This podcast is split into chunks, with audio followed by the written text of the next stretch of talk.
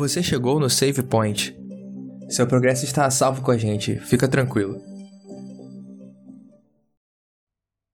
Fala, Save Mores, como vocês estão? Tudo bem? Para quem não me conhece, sou Camila Pimenta. Olha só, tá até me apresentando de novo, tanto tempo quando apareço, né? É, querida, muito bom. As brincadeiras à parte, muito bom estar aqui novamente nessa casa que eu tanto amo. Sejam bem-vindos a mais, mais um episódio do podcast Save Point. É, eu tô aqui hoje com duas pessoas que eu ainda gosto, como diz meu querido amigo.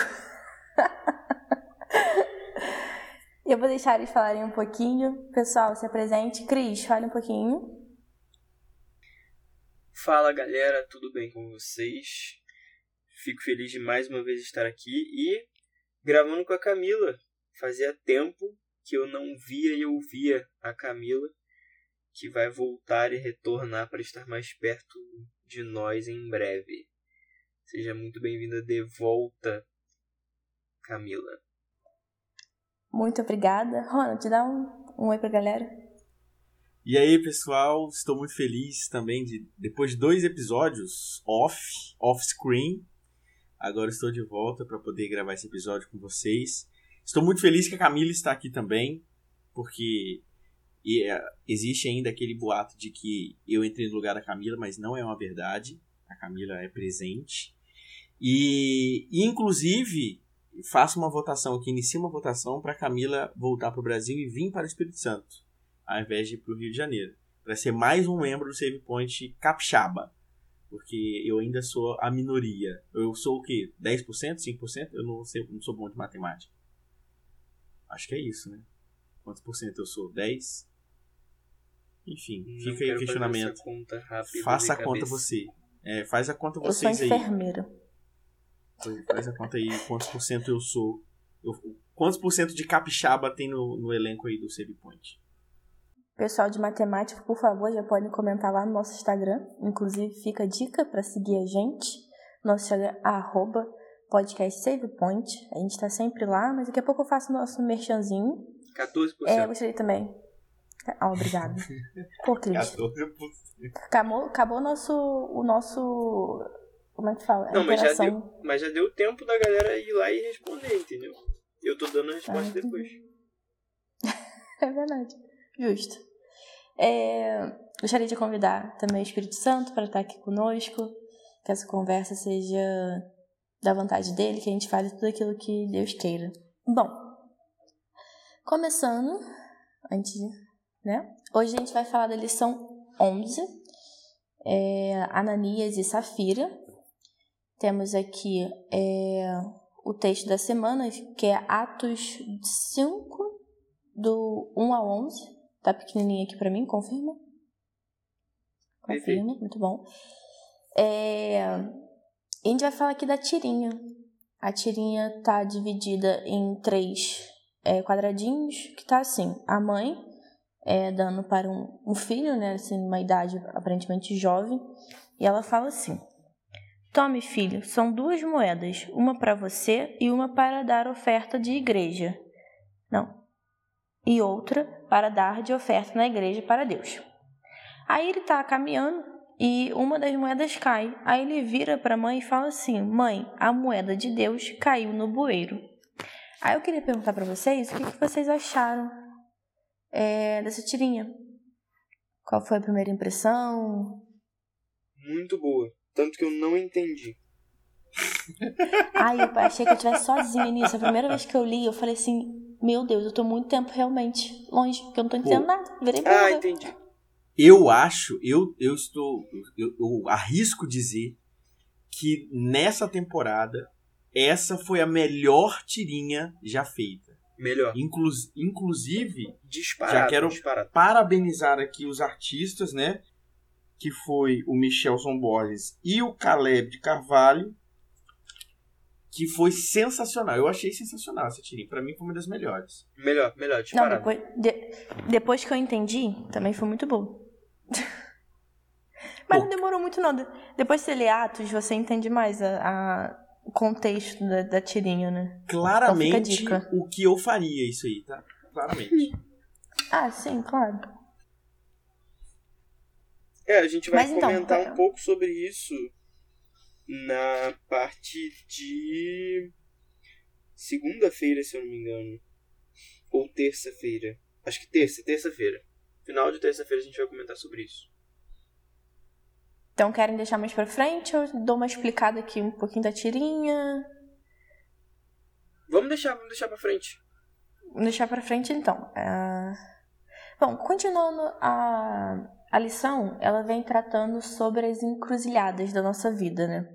E ela comenta sobre um pastor que na década de 90 estava um jovem pastor, estava viajando, estava se sentindo muito cansado e decidiu parar no hotel para descansar e tudo mais. E ele decide ligar a TV para relaxar ali. É... Só que aí ele lembra que ele tinha combinado que nas horas do sábado ele não ia assistir, não, combinado com a esposa, né? Que ele não assistiria TV na hora do sábado e tudo mais para não tirar o foco de Deus. E a lição comenta que passou na mente dele ali, ué, mas não tem ninguém aqui me olhando, meus filhos, minha esposa, ninguém nunca saberia disso. É... Então por que não, né? Mas ele se pegou ali, viu que era o inimigo tentando enganar, né? E eu queria perguntar para vocês, por que que nossa, essas encruzilhadas que a gente tem na vida, é, que a gente se pega em reflexão, é, se, ou se pega em algum momento que a gente sabe que não tem ninguém olhando e que a gente poderia muito bem fazer, mas ainda fica pensando faz ou não faz. Por que, que isso é tão importante na, no na nossa formação de um caráter cristão ou no caráter como modo, modo geral? Então, eu, você já deu a, a deixa, a dica, que eu acho que realmente são nesses momentos que, que se molda o caráter. Uma vez eu, eu vi que quando você está, por exemplo, passando por uma, uma ventania muito forte ou que tal uma tempestade de areia, no contexto da Camila, Horrível, inclusive, passei esses dias. Fiquei toda machucada. Então, se você estiver deitado, você vai sentir menos os efeitos tanto da ventania como talvez da tempestade de areia. Mas é aquilo, você está deitado, então assim, você não está resistindo. Então, geralmente, o que, que, o que, que fica disso, né?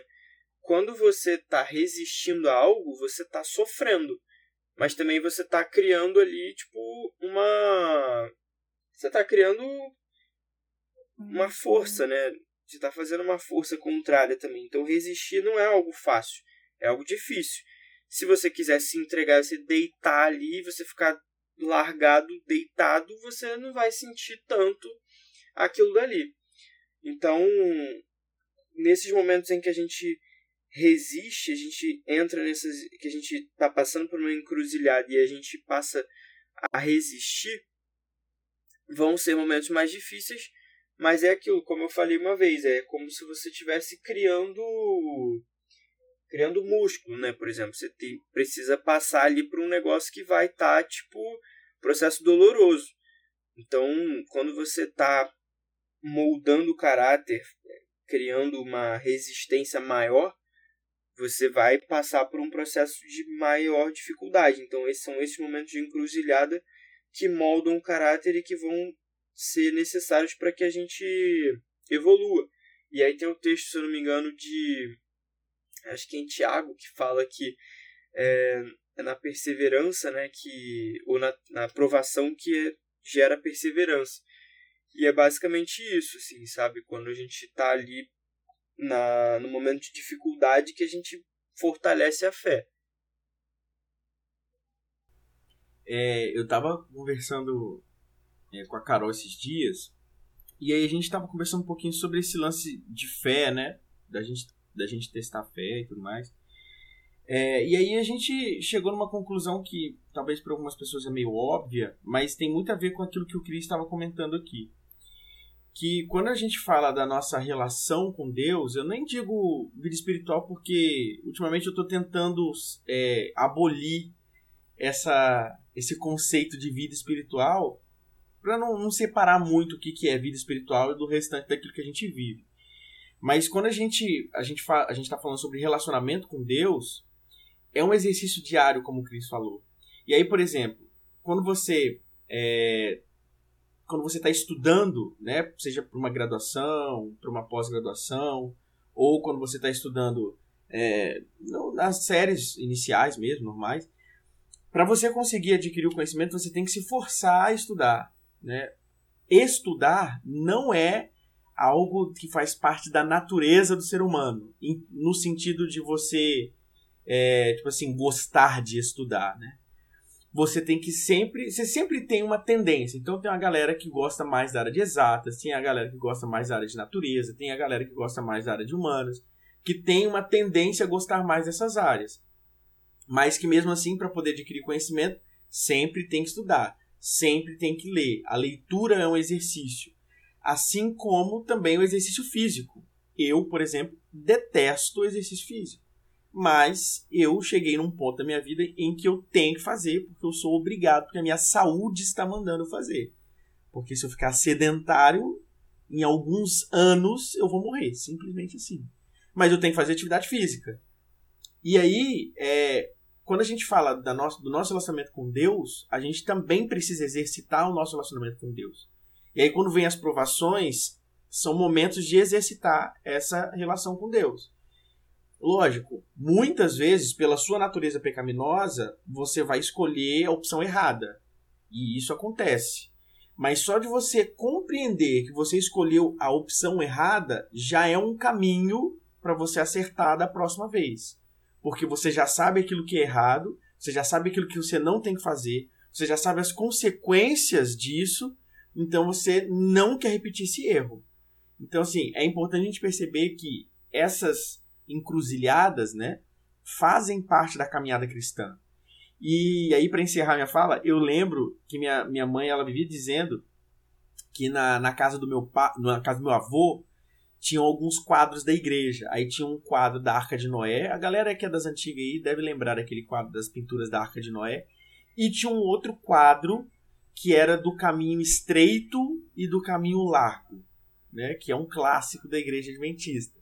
Que o caminho estreito era um caminho difícil, tortuoso, mas que levava ao céu, e o caminho largo era um caminho tranquilo, né? até em alguns momentos bonito, mas que levava à perdição. Então, a gente vai passar por caminhos tortuosos, por dificuldades, vamos cair, vamos nos machucar, mas o importante é o destino para onde a gente está indo se essa nossa caminhada nos testa, mas nos leva para mais próximo de Deus, o importante é a gente conseguir compreender né, que a gente tem a oportunidade de se levantar graças à ajuda do Espírito Santo e também a nossa força de vontade ali somada. Muito bom. É, é essa questão é, é complexa, mas é muito interessante, né? Porque a gente sempre olhando assim para hoje para nossa sociedade, né, o corpo ele tá tão em evidência, né? tipo, ai, a gente tem que ser fit, a gente tem que malhar, mas acaba que a vida espiritual ela é deixada de lado, né? Tipo, não, isso aqui eu não preciso exercitar. Isso aqui não faz parte. É, ter toda essa resistência, essa resiliência para gente, quem malha, eu odeio malhar também. Eu gosto de fazer esporte, é uma coisa. Agora malhar, nossa senhora, eu também não gosto de dia. esporte. Ah, não, aí tu avacalhou. Mas tô eu indo pra academia todo dia. Mas cadê que eu paro, sento pra ler, consigo ler a Bíblia todo dia? Porque é isso, essa questão é, que, de, que você falou super bem, é, Ronald, da gente, tá, a gente separa muito. Ah, tenho a minha vida, eu tenho minha vida espiritual. Como se elas fossem coisas totalmente diferentes. Só que nessas encruzilhadas a gente repara que, opa, não é. É tudo a mesma coisa. Então precisa ser tudo trabalhado junto. E uma coisa que você falou também interessante é admitir, né? Admitir, admitir os nossos erros. E é extremamente importante isso. Porque, primeiro, que a gente reconhece, né? Que a gente tá no caminho, precisa mudar.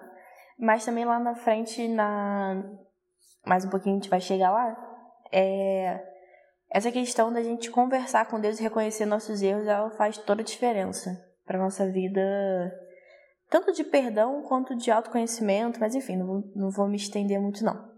Seguindo, é, eu queria saber se.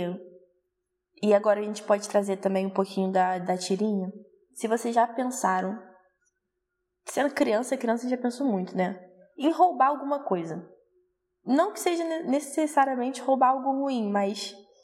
Não sei, pensar em, em, em roubar algo do seu irmão, uma borracha, alguma coisa. Mas tá ali pensando, né? Quem tá me ouvindo deve estar assim, gente, o que, que essa Dora tá falando, né? Não, mas vamos lá. Por que, que eu tô trazendo isso? É, a lição vem tratando da, de Ananias, né? E da. Meu Deus. Saf... Safira. Safira, obrigada, da Safira. E por que que roubo? Roubo é uma palavra forte, né? Quando a gente fala, pô, você já roubou? Já pensou em roubar Não alguma coisa? Roubarás. A gente já fica assim, meu Deus, como assim você tá falando isso pra mim? Que horror. Mas, se a gente for parar pra pensar, a gente rouba muitas coisas. A gente rouba de Deus tempo com Ele, a gente rouba de Deus a comunhão com Ele. Sempre quando a gente prioriza outras coisas, apesar de ser uma palavra pesada, né? Mas é, é, é o que acontece de fato. Mas por que, que eu trouxe disso, né? Enfim, voltando, recapitulando.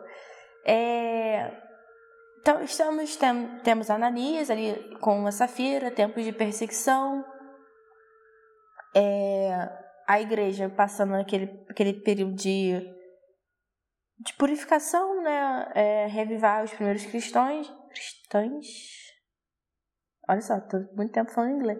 Cristãos, obrigada. Tô muito tempo falando inglês, tá? Ó, ai, que chique. Desculpa, não. É, enfim, nada a ver.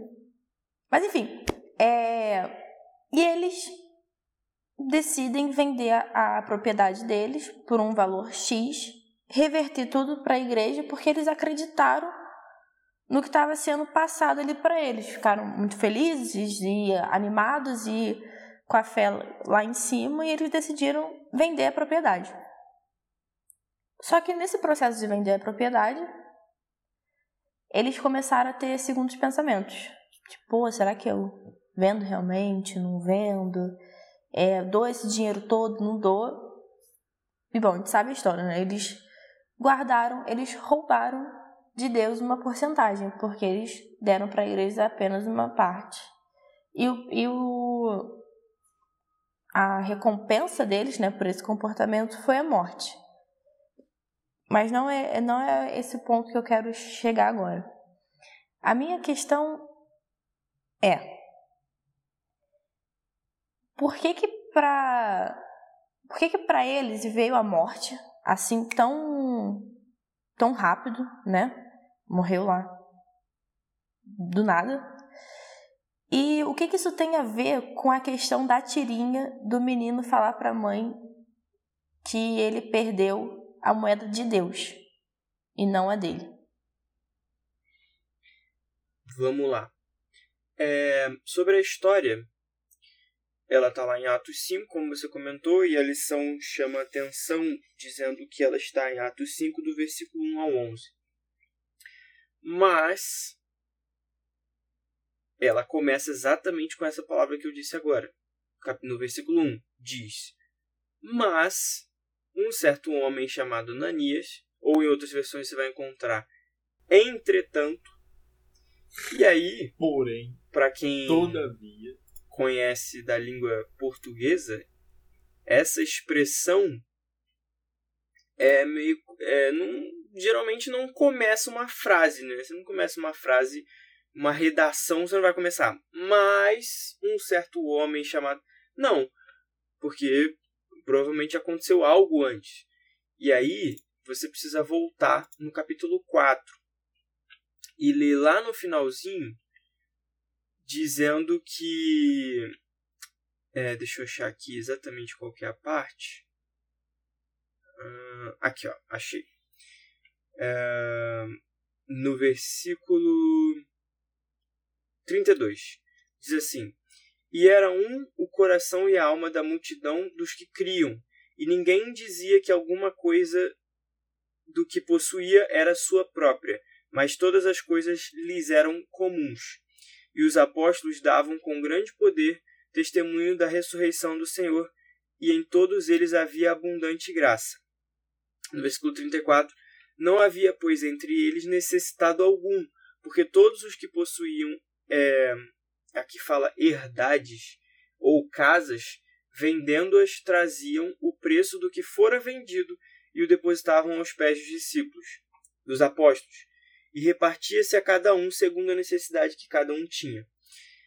E aí fala né, que José, José, também chamado por Barnabé, possuindo uma, é, bem ali, vendeu e trouxe todo o valor e depositou aos pés dos apóstolos. E aí a gente vai para o capítulo 5, quando fala que Ananias pega, vende uma propriedade, só que ele tira uma parte e chega lá com a outra parte e deposita aos pés dos apóstolos. E aí entra na sua pergunta, né? E também da tirinha.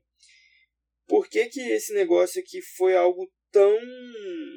Foi, foi um castigo tão severo, né? Na minha opinião. Tentar ser, ser breve. Primeiro porque, cara, ali tinham vidas em jogo. Tinham vidas em risco, né? Porque ali eles vendiam o que eles tinham para poder fazer com que ninguém passasse necessidade. Então, Ananias e Safira fazendo isso que eles fizeram, eles estariam abrindo um precedente para que talvez alguém ali começasse a passar necessidade. E uma pessoa passando necessidade, o que, que ia acontecer? Ia, ia virar uma bola de neve, ia virar um, um efeito tipo uma catástrofe. Por quê? Porque, por exemplo, uma pessoa ia começar a passar necessidade e aí a outra ia pensar assim: poxa, mas será que de fato eles é, usaram todo o, o, valor e tal? Então vou começar também a me, me resguardar, vou, vou deixar uma parte aqui para mim, para eu não passar necessidade lá na frente. E se todo mundo fizesse isso, acaba que ia aumentar isso e daqui a pouco eles não iam mais ser um só, só um coração, sabe?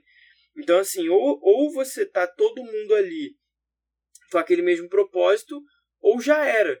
Então, por exemplo, eu lembro muito da situação que teve lá da quando fizeram, quando voltaram com a NBA durante a pandemia, que eles tiveram uma estratégia de criar que eles chamaram a bolha. Era chamada a bolha da NBA. Porque eles pegaram todos os jogadores, treinadores, todo mundo que ia trabalhar no evento e todos eles foram tipo pro mesmo hotel. E ninguém de fora entrava nesse nessa bolha chamada bolha, né? Para quê? Para evitar a contaminação por Covid. E aí o que, que aconteceu? Alguns outros esportes, né, foram seguindo o mesmo exemplo. Acho que a Fórmula 1 também fez a mesma coisa e tal. Só que não deu certo. Por quê? Se como você está numa bolha, você se sente mais seguro. Então você não segue todas as recomendações que eram feitas na época. Então, ou seja, os atletas não usavam máscara, eles não tipo tinham tanto cuidado quanto as, como nós tínhamos aqui fora dessa bolha, né? Entre aspas. E aí o que, que aconteceu? Uma pessoa furou a bolha, ou seja, ou uma pessoa que não estava ali envolvida entrou, ou uma pessoa que estava ali fora saiu e teve contato com alguém que estava contaminado, quando essa pessoa entrou, todas as outras pessoas que estavam lá dentro foram contaminadas. Então, ou seja, basta um basta um errado para poder contaminar o resto. Então, eu acho que por isso que tipo o, o Espírito Santo ali foi tão severo, né, por causa dessa situação, porque era algo que o que estava acontecendo ali era muito bom, era muito belo, né, era muito genuíno, e bastava uma pessoa ou um casal fazer algo que era errado para contaminar todo o restante. E aí eu vou deixar pro Ronald fazer o link com a tirinha, porque eu já perdi o meu, já esgotei a minha cota de fala.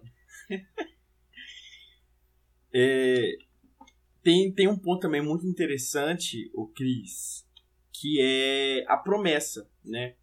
Quando é, justamente é muito bom a gente sempre ler os capítulos inteiros, né? Ler os capítulos anteriores também para a gente contextualizar aquilo que a gente está tá lendo, né? E quando o Cristo trouxe para a gente é, aquilo que a igreja primitiva havia prometido, traz, a gente já começa a compreender também que esse dinheiro, desde o princípio, ele não pertencia mais a Ananias e Safira. A partir do momento em que eles fizeram a promessa né, de pegar esse dinheiro e dar para a igreja, eles estavam todo esse dinheiro pertencia a Deus, pertencia à igreja. É importante lembrar também que esse, como a Camila comentou, esse é o momento ali de fundação da igreja, da igreja cristã. Ali são os primeiros membros da igreja cristã que estão surgindo. Então, a morte de, é, dessas duas pessoas mostra também a seriedade que é tratada em relação às doações e aos dízimos e às ofertas. Como que Deus é, reconhece a seriedade que é esse pacto quando você né, pactua com Deus e quando você faz as promessas de devolução do dízimo, dos, das suas ofertas e etc. Então é importante a gente perceber que quando Ananias e Safira eles resolvem dar apenas parte do dinheiro prometido, eles não estão pegando metade ou parte do dinheiro deles e guardando. Eles estão pegando parte do dinheiro de Deus, parte do dinheiro da igreja, que já havia sido prometido. Era um dinheiro da promessa. Então eles não estão pegando algo que já pertencia a eles, eles estão pegando algo que pertencia a Deus. E a gente pode ver em diversos momentos na Bíblia de quando as pessoas começam a pegar coisas que pertencem a Deus, como que elas são castigadas de, algo, de diversas formas possíveis.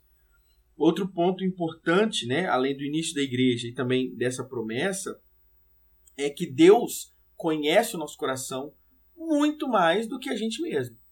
Então, quando a, a gente resolve fazer essa doação, Deus ele avalia o nosso coração e o nosso objetivo. Né? Por que, que eu estou dando essa oferta? Por que, que eu estou devolvendo o dízimo dessa forma? Por que, que eu estou criando esse pacto? Deus avalia isso. Ah, isso quer dizer que Deus não quer o meu dinheiro do jeito né, que eu estou avaliando? Não, não é isso. O problema não é, não, não está em, Deus aceitar ou não aceitar. Deus ele vai aceitar de qualquer forma porque aquele dinheiro pertence a ele. O problema está na forma como você vai levar isso para Deus, a forma como você está se relacionando com isso. É um pesar para você dar essa, esse, essa doação, fazer esse pacto, devolver o dízimo. Isso é um problema para você, não é um problema para Deus, porque esse dinheiro já é dele. Então, se você retira ah, toda a parte espiritual que existe na devolução dos dízimos, na doação das ofertas, na criação dos pactos, não tem sentido nenhum. Não tem sentido você dar esse dinheiro.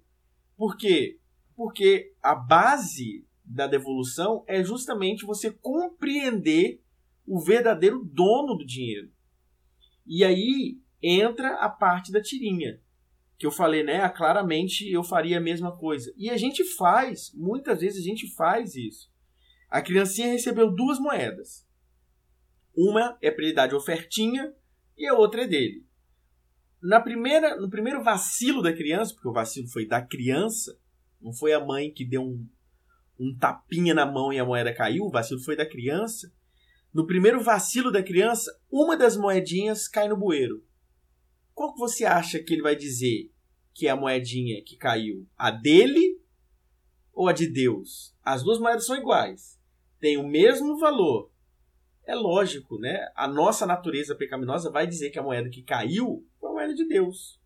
Ele poderia até estar segurando cada moeda em uma mão diferente. Ó, oh, a moeda da minha mão direita é minha, a moeda da mão esquerda é de Deus. Aí na hora que ele passasse no bueiro, caísse a moeda da mão esquerda, ele ia falar que a da direita era dele.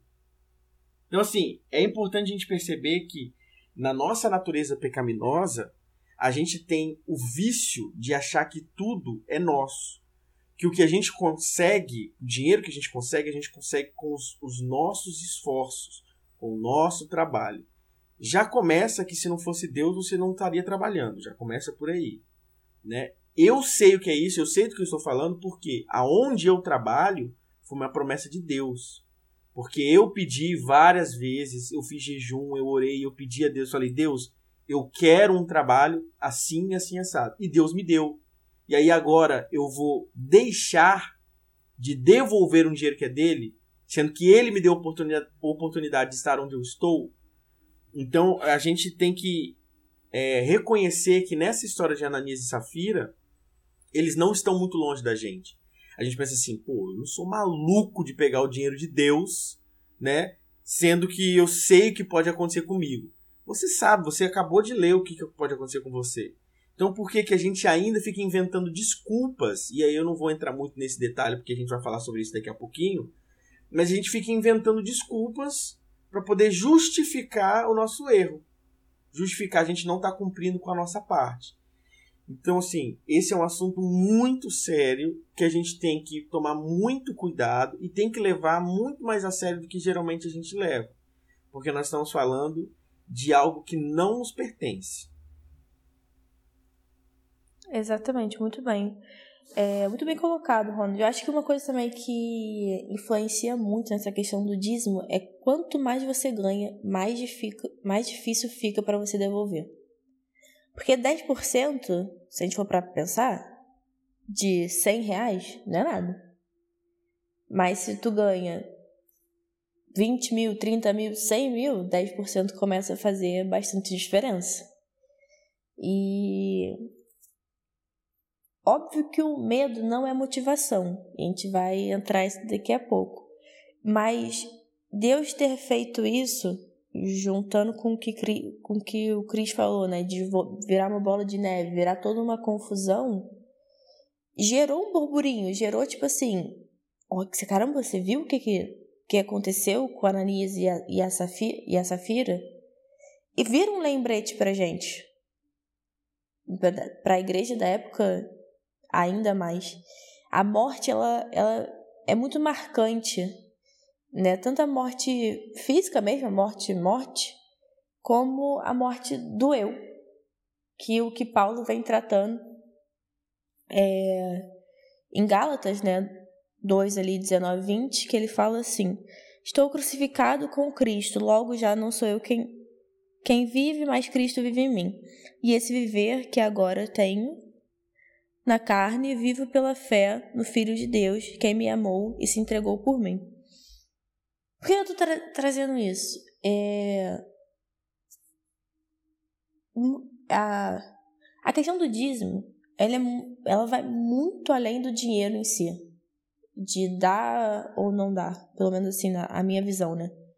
A questão do dízimo é você realmente entender o que aquilo significa e o porquê de você estar fazendo isso. E é uma coisa que eu acho que casa muito com o sábado. E isso é, é, é algo que eu quero perguntar para vocês. Se vocês enxergam conexão ao entregar o dízimo e ao guardar o sábado. Sim, eu, eu acredito que os dois estão fundamentados no mesmo princípio. Porque quando o sábado é estabelecido, ele é estabelecido para que a gente se lembre de quem criou tudo e de quem criou todos os outros dias e todas as coisas que foram criadas nos outros dias, né? Falando da criação. E aí a gente para nesse momento para poder no último dia da semana a gente para para olhar para trás e se lembrar de quem criou isso tudo. É, acontece que no final das contas o, o dízimo ele também é para você se lembrar de quem te deu todas as coisas. E aí eu gostaria até de comentar em cima do que o Ronald falou, porque, por exemplo, a gente se esquece, a gente acha que é pelas nossas próprias forças, mas aí quando a gente fica doente, a gente não consegue trabalhar, a gente ora e pede para que Deus nos ajude e que nos cure para que a gente saia dessa situação. Ou seja, no momento que você está ali enfermo e você não pode fazer nada, aí você se lembra de que Deus te manteve com saúde durante o tempo que você pôde trabalhar e você pôde adquirir as suas coisas. E aí o dízimo ele entra pensando assim, a gente geralmente sempre faz a recomendação né, é que se faça a primeira coisa, né? Então, por exemplo, você recebeu seja o seu salário, seja a sua mesada, o que for. Você recebe, você já tira o dízimo para poder devolver. A primeira coisa que você faz, né? Porque eu comentei que o sábado ele é o último dia da semana, mas o dízimo ele tem que ser a primeira coisa que você deve fazer. Mas acaba que ele entra no, no, no tempo ali, porque você trabalha, digamos, o mês todo e no final do mês você recebe a sua recompensa, né? Então, tipo, também acaba que no final você tem que olhar para trás e pensar, poxa, se eu conseguir trabalhar todos esses dias e se Deus me abençoou durante todos esses dias e agora que eu recebo minha recompensa, poxa, eu preciso devolver aqui a parte que cabe a Deus dentro dessa do que me foi do que eu recebi. Então eu acho que se aplica as duas coisas são são baseadas no mesmo princípio que é de gratidão e reconhecimento, né, do que Deus faz por nós e das, da forma como Deus ele nos abençoa. É, e aí eu, eu vou além também, Cris. É, eu acho que a gente. As duas formas, tanto o sábado quanto o dízimo, é a forma que Deus pode provar o nosso caráter. Né? Porque é, muitas vezes, para algumas pessoas, é muito fácil guardar o sábado. Ah, guardar o sábado. O que eu vou fazer no sábado? Nada, vou descansar. Né? Tudo bem que já está guardando da forma errada, mas enfim. Ou então, para algumas pessoas, ah, ah, é muito fácil eu dar o dízimo. Eu vou lá, separo o dízimo direitinho, bonitinho, faço um pacto, um negocinho assim, tá? Mas é, quando a gente compra o, o pack de Deus, o pacote, a gente tem que comprar todas as ideias, a gente tem que comprar tudo aquilo que a gente, tudo aquilo que está dentro dos princípios, né? Então, tanto o sábado quanto o dízimo é, são duas coisas que vão provar o nosso caráter. Se nós realmente somos dignos, né? De, de, de ter um relacionamento com Cristo. Se você não consegue guardar um dia da semana, se você não consegue devolver um dinheiro que não é seu, isso é um problema que vai revelar o seu caráter pecaminoso. E aí, esse, é, essa semana, a gente está conversando, eu estou conversando com os meus alunos, que eles estão fazendo uma atividade, um trabalhinho, que eles é, tem uma parte lá que é um, é um jornal digital. E aí eles têm que fazer uma notícia. E na disciplina de empreendedorismo, que não sou eu que dou, é outro professor, eles estão conversando sobre ética e moral. Aí um grupo virou para mim e falou bem assim, professor, a gente precisa fazer uma, uma notícia, uma reportagem sobre esse tema, e aí a gente está em dúvida, a gente não sabe o que fazer. Aí eu, na hora eu lembrei assim, vocês já viram no jornal, telejornal, algum lugar assim na internet, é, uma notícia tipo assim, é, faxineiro de rodoviária encontra uma maleta com meio milhão de reais e devolve. E aí, a... vocês já viram esse tipo de notícia? Aí alguns falam assim, ah, já vi algumas coisas parecidas e tal. E aí, o que, que vocês fariam no lugar? Ah, não, eu ia pegar um dinheiro para mim. É, outros falam assim, eu nem devolvia. Tá, mas aí, isso tá dentro da proposta de ética e moral? Não, professor, não tá. Tá, mas então vocês fariam conscientemente sabendo que vocês estão fazendo algo errado. Sim, mas seria para o nosso benefício, né? Eles tiram essa conclusão. E aí, muitas vezes, a gente faz a mesma coisa com Deus. A gente sabe que aquele dinheiro não pertence a gente, mas mesmo assim, por algum benefício, a gente acaba retirando esse dinheiro que é que era para ser para Deus, né? E ou então a gente faz o reverso, o famoso reverso, né? Ah, não, fazer igual a galera da, da última lição aí, né? Da lição de semana passada. Né? Chegava lá, hum, colocava um monte de moedinha lá na, no, na, no recipiente lá para fazer barulho, mostrar que tá dando muito dinheiro. Quando aquilo ali, na verdade, não é nada. É a sobra. Né? O nosso pacto, uh, uh, ele vai muito além apenas de, de números ele tem a ver com fidelidade, que é o tema principal desse, desse trimestre. A sua fidelidade ela não vai ser provada na quantidade. A sua fidelidade ela não vai ser provada é, apenas né, na quantidade ou no modo como você dá o seu dízimo. A sua fidelidade vai ser provada no seu relacionamento com Cristo. Você vai dar aquilo que Deus pediu para você dar ou aquilo que o seu coração está pedindo para você dar. Lógico, o dízimo é um valor. Né? O dízimo é um valor que você não mexe. Mas quando a gente fala de pacto, quando a gente fala de doação, é aquilo que o seu coração acha que dá, deveria dar, né? E não adianta você vir falando assim, ah, meu coração acha que tinha que dar 10 centavos. Você sabe, lá no fundo você sabe que não é esse valor o correto. Você sabe qual é o valor que você precisa doar. Então, quando a gente analisa, né, tanto o dízimo quanto o sábado, a gente consegue perceber que obedecer o sábado, obedecer a devolução do dízimo, a fidelidade, isso tem a ver com revelar o nosso caráter. E mais que isso, revelar a nossa intenção com, ao se relacionar com Deus. A nossa relação é, super, é superficial, né? Que tão superficial que ela é só dando um dinheirinho ou é só não fazendo nada no sábado, é isso que Deus está pedindo para gente? Com certeza não é. Então que nós possamos ser fiéis, não só na guarda do sábado, mas também fiéis na devolução daquilo que não nos pertence. É isso. Qual é a sua motivação para entregar o dízimo ou ir, né? Eu guardar o sábado?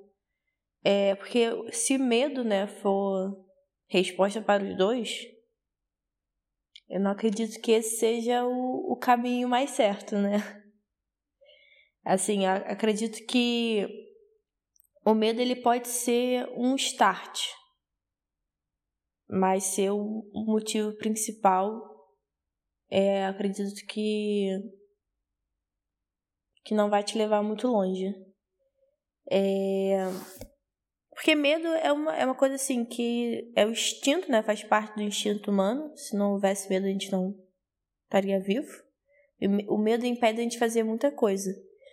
É, e na, na, na, vida, né? Nossa vida, nossa vida espiritual, é, eu acho que o medo ele pode dar uns estalos né, na gente, assim.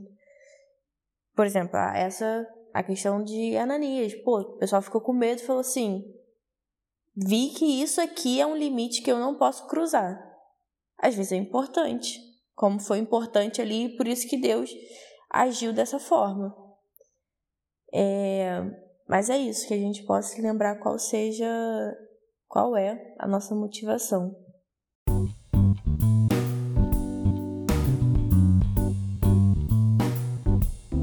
Bem-vindos ao Momento Hipertexto, pessoal. Chegamos na metade do nosso episódio, na metade, provavelmente pro final, né? Não se desesperem, fiquem conosco. É...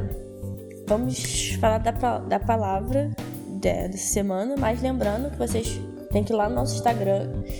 É, toda quarta-feira a gente abre caixinha é, para vocês escreverem lá o que, que vocês acharam da palavra da semana. Lembrando que é arroba podcast SavePoint, tá? Bem fácil de achar. Pra gente poder no sábado postar nossa árvore bem completa, cheia de palavrinhas bonitas. E a palavra dessa semana é brrr, engano. Ronald, tu que tá bocejando. O que que você qual vai ser a tua palavra eu para engano? Eu só lembro daquele daquela metade do verso que diz que o coração do homem é enganoso.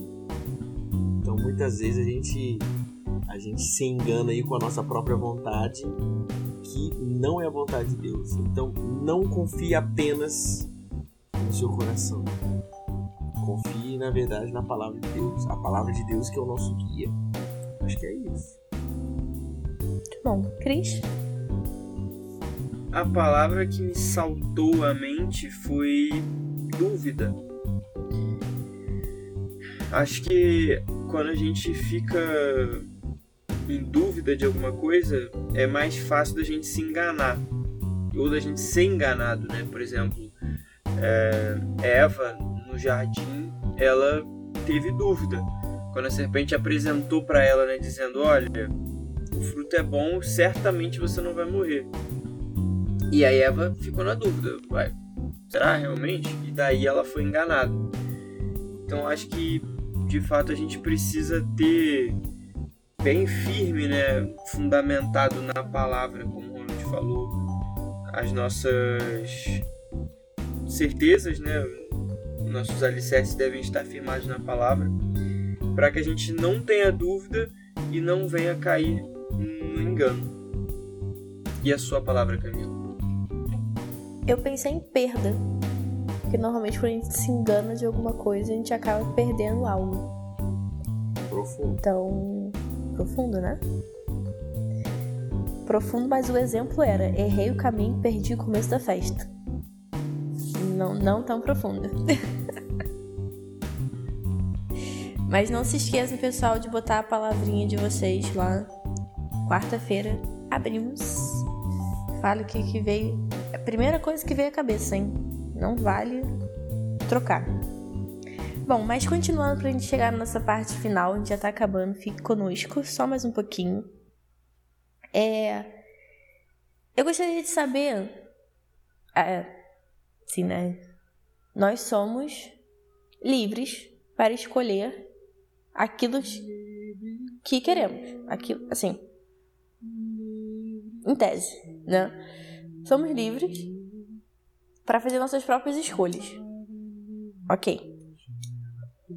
Deus, ele seria arbitra arbitrário.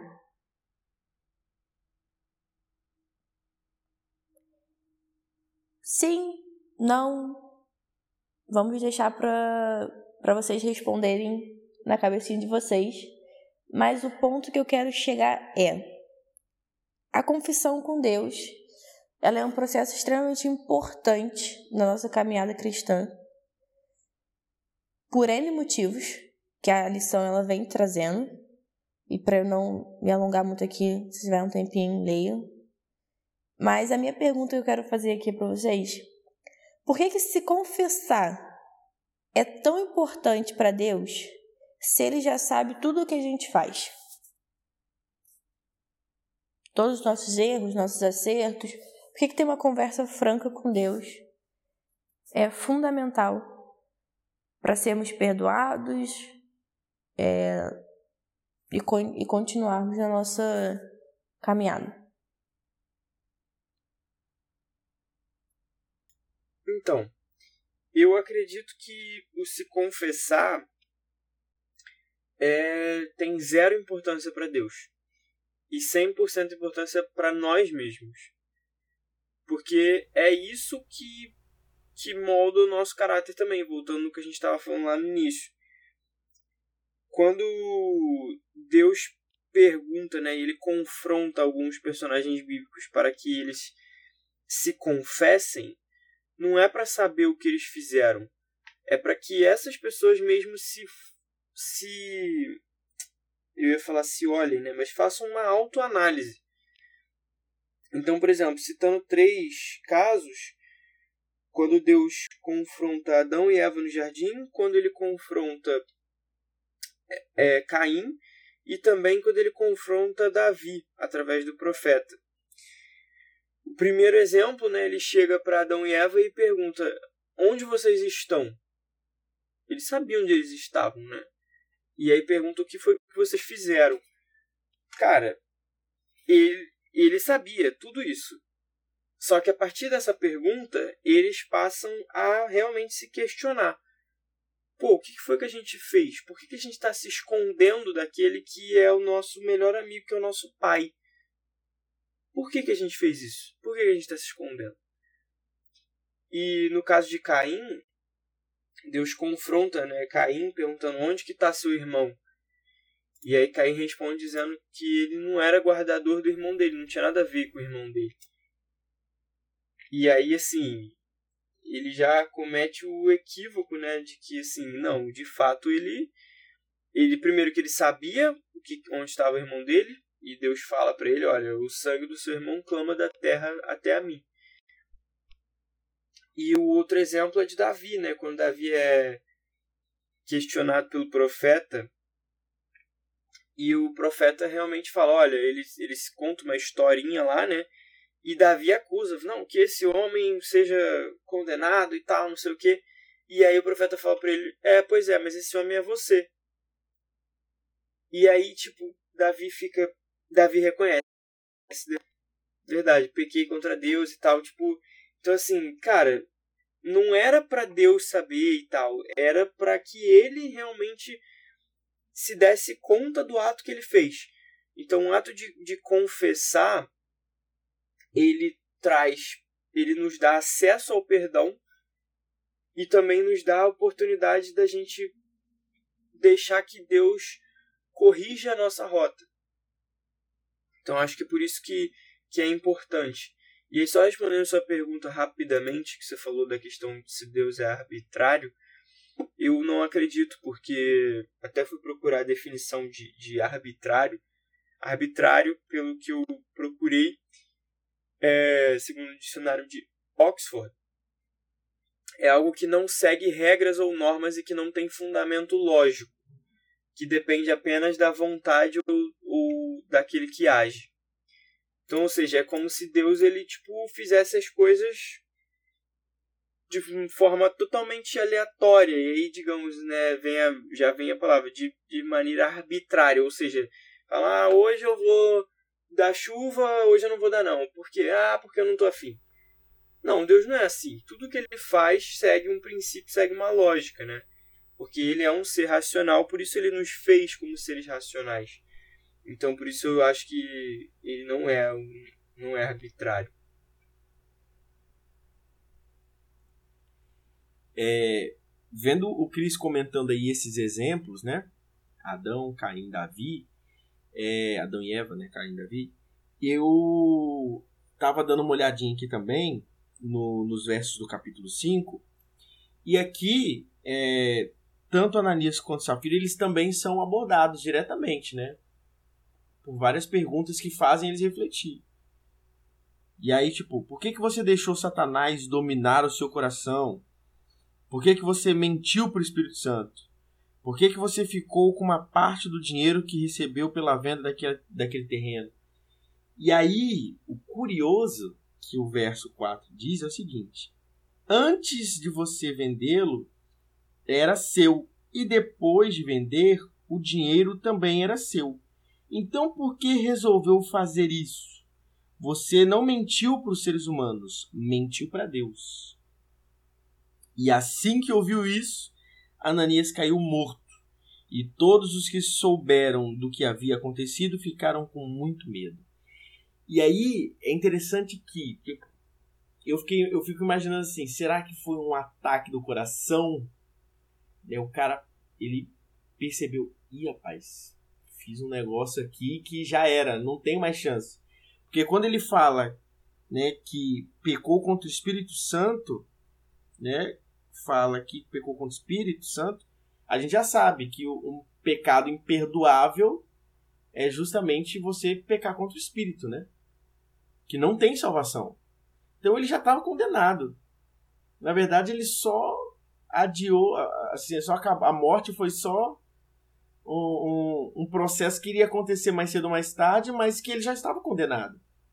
E aí depois, quando chega a Safira, ela também é interrogada, olha só. Me diga, foi por este preço que você e o seu marido venderam o terreno? E aí sabe o que ela responde? Foi mentirosa. Ela mentiu. Aí depois Pedro continua, né? Por que, que você e o seu marido resolveram pôr à prova o Espírito de, do, do Senhor? Então, mais uma vez, um pecado contra o Espírito. E aí os moços que acabaram de sepultar o seu marido já estão lá na porta e agora vão levar você também.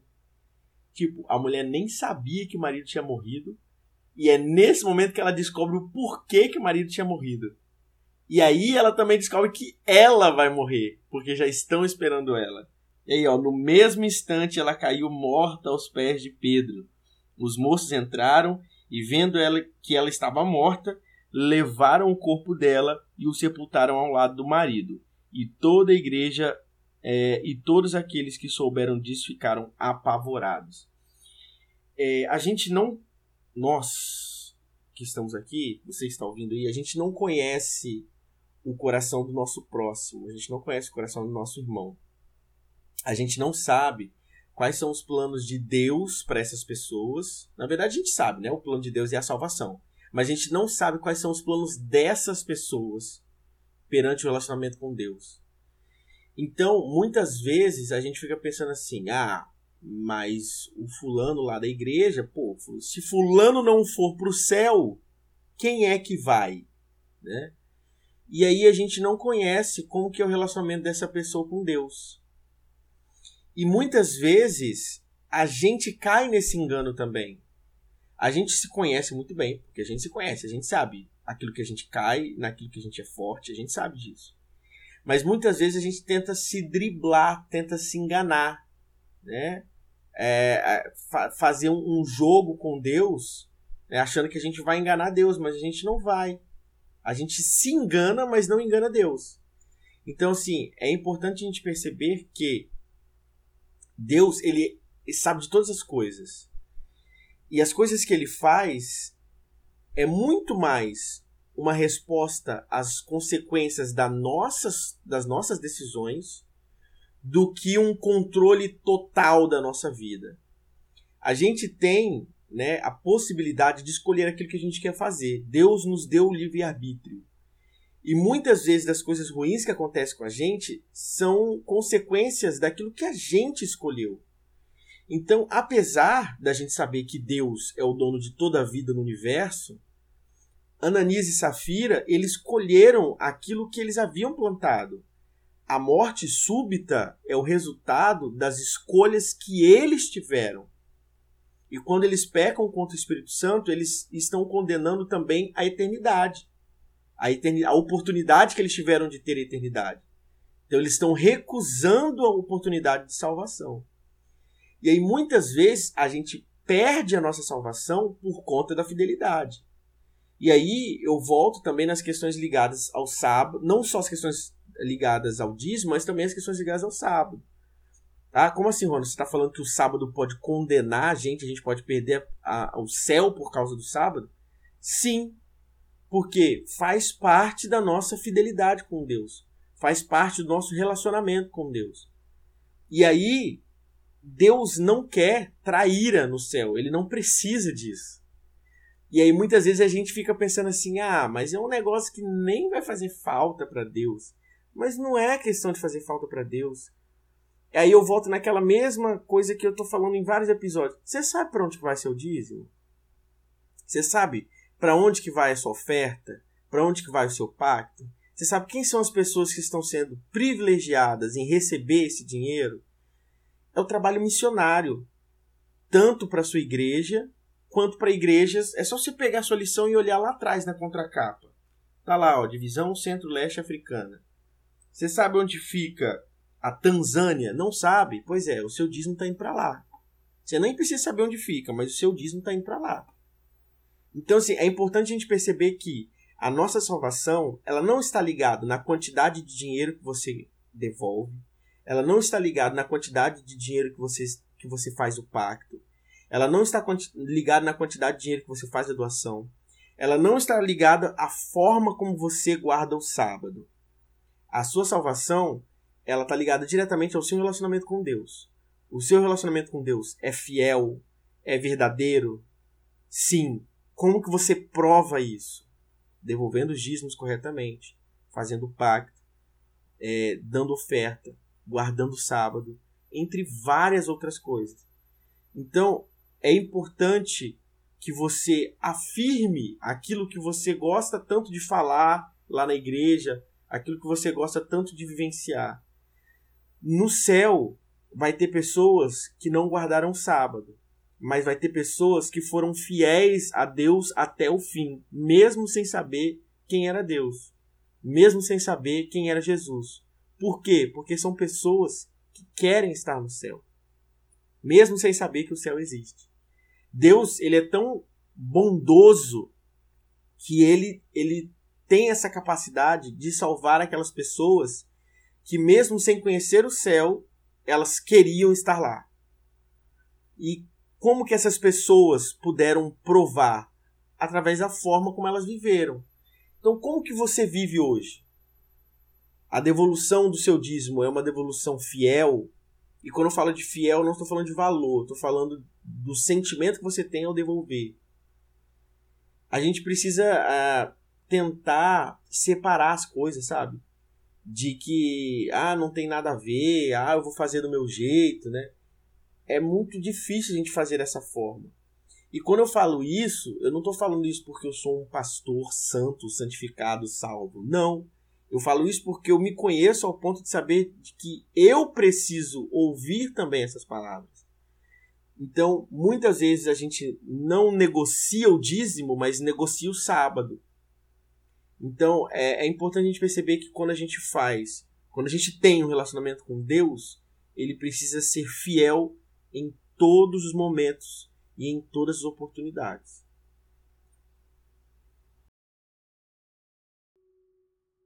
Muito bom, já.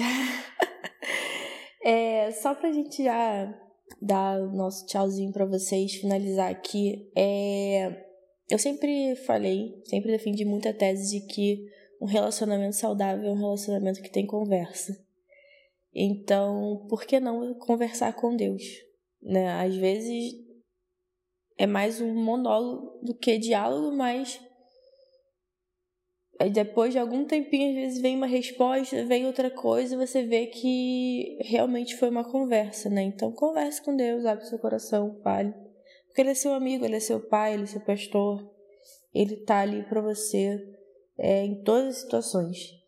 O dízimo, a, a, a, devolução certa do dízimo verdadeira, é a, a guarda do sábado certa, verdadeira, vai te livrar de problemas? Não. Aqui nessa terra, não. Mas você pode ter certeza, se você tiver sinceridade no teu coração, a promessa de Deus será cumprida na tua vida.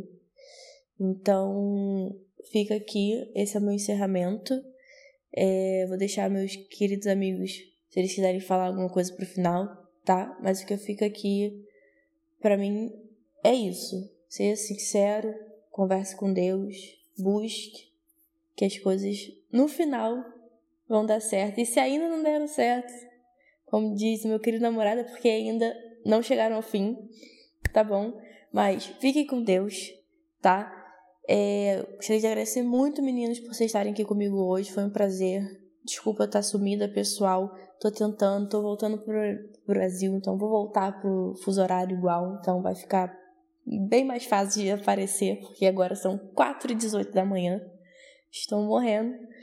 Mas foi um prazer estar aqui com vocês. Gostaria de agradecer a presença de Deus. Muito obrigada, Pai, por estar aqui conosco até agora. E gostaria de lembrar a você que você também pode nos ouvir no site da Contexto Bíblico, que é www.contextobiblico.com.br. Lá você encontra vídeos, podcasts, tirinhas e muito mais.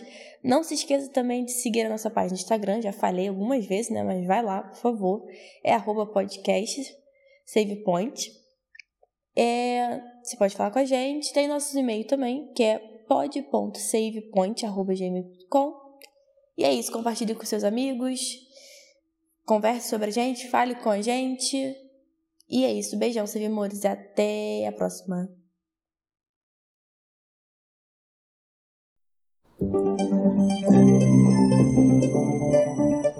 Você ouviu o Save Point Obrigado pela companhia e nos vemos na próxima fase. Até lá!